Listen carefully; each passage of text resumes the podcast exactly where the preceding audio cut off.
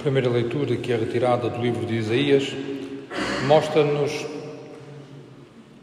a concretização, melhor, a imagem, a, a promessa que o Senhor faz a todos os povos quando diz: O Senhor do Universo há de preparar para todos os povos um banquete de manjares suculentos, um banquete de vinhos deliciosos. Ou seja, há de preparar o bem-estar para todos, a salvação para todos. É para todos. E a forma como a, Escritura mostra esta salvação é pela imagem do banquete, da festa. Porque, de facto, na festa, no, no, nos jantares festivos, de alguma forma nós tornámos-nos iguais, eh, confraternizamos todos em festa e em alegria. E é, essa, é, é esse convite que o Senhor nos chama. Se no Antigo Testamento era a promessa, no Novo Testamento é o cumprimento. E ouvimos, mais uma vez, uma parábola de Jesus, como temos estado a ouvir nos últimos domingos, daquele, daquela secção do Evangelho de Mateus, que é o ensino de Jesus em Jerusalém. E claro que hoje ouvimos ainda com mais, com mais interesse, se é que se pode assim dizer, tendo presente lá os conflitos que estão a acontecer em Israel com a faixa de Gaza, que, claro, a todos nos inquieta bastante e temos os nossos irmãos que lá sofrem no nosso coração. Mas, hum, voltando à, à, à passagem, diz-nos que o reino de Deus pode comprar-se a um rei, que agora não se limitou a prometer um banquete, realizou um banquete, ofereceu um banquete. Contudo, os seus servos não foram. Uns tinham que ir tratar dos campos, outros tinham que fazer outra coisa e até trataram mal os empregados que os, que, foram, que os foram chamar para o banquete. Claro que nós podemos dizer, ah, isto aqui era Jesus, porque estava a falar com os príncipes do sacerdote, com os fariseus, estava-lhes assim a, a, digamos, estava a pegar com eles, estava a ridicularizá-los, porque o, o, Evangelho veio primeiramente para, para os judeus e eles não o receberam. Estava, digamos assim, a, a pegar com eles, deixamos usar a expressão. Mas é que o Evangelho é dirigido para todos nós. Se calhar os que não aceitam o banquete, se calhar somos nós, que temos, digamos assim, outras ocupações, outras prioridades, outros objetivos a atingir e que ir ao banquete, ir fazer festa com Deus, ou seja, ir conviver, estar com Deus, pode ser um empecilho no nosso cotidiano. Por isso o Senhor mandou então, fora da cidade, chamar outros bons e maus. E aqui percebemos uma outra riqueza do Reino de Deus. É que ela é para todos. Não é só para os escolhidos, não é só para um grupo de eleitos, é para todos. Bons e maus. Bons e maus.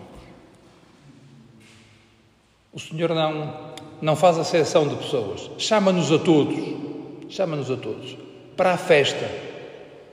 E a festa é efetivamente o estar alegre e festivamente com alguém é pedagogicamente muito, muito útil.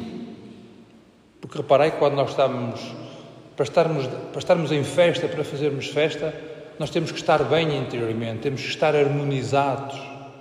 Por isso, quando o Senhor nos convida para o banquete, ainda que nós sejamos maus, naturalmente vamos-nos naturalmente, ou seja, com a graça de Deus, entenda-se, vamos procurando que a nossa vida se adeque àquilo que é o convite para aí podermos fazer festa. Ou seja, convidar para a festa é também um convite à conversão. E se calhar é um convite muito mais eficaz do que a persuasão do medo ou outro, outro, outra via mais negativa. Então foram bons e maus, foram convidados. E depois dá-se um acontecimento estranho é que o rei vai ver as salas onde estávamos convidados e encontra lá um indivíduo que não tinha traje nupcial. Nós podemos dizer, claro, ele era pobre, não tinha dinheiro para essas coisas. Não, não. O traje nupcial era oferecido pelo convidado. Nós agora, quando vamos a uma festa, levamos roupa nova e um presente, ou presentes. Lá era ao contrário. Quem convidava oferecia o traje nupcial e oferecia presentes. Quem ia era só mesmo para usufruir. Só mesmo para usufruir. Mas ele sentou-se lá a comer e a beber e não se revestiu do traje nupcial.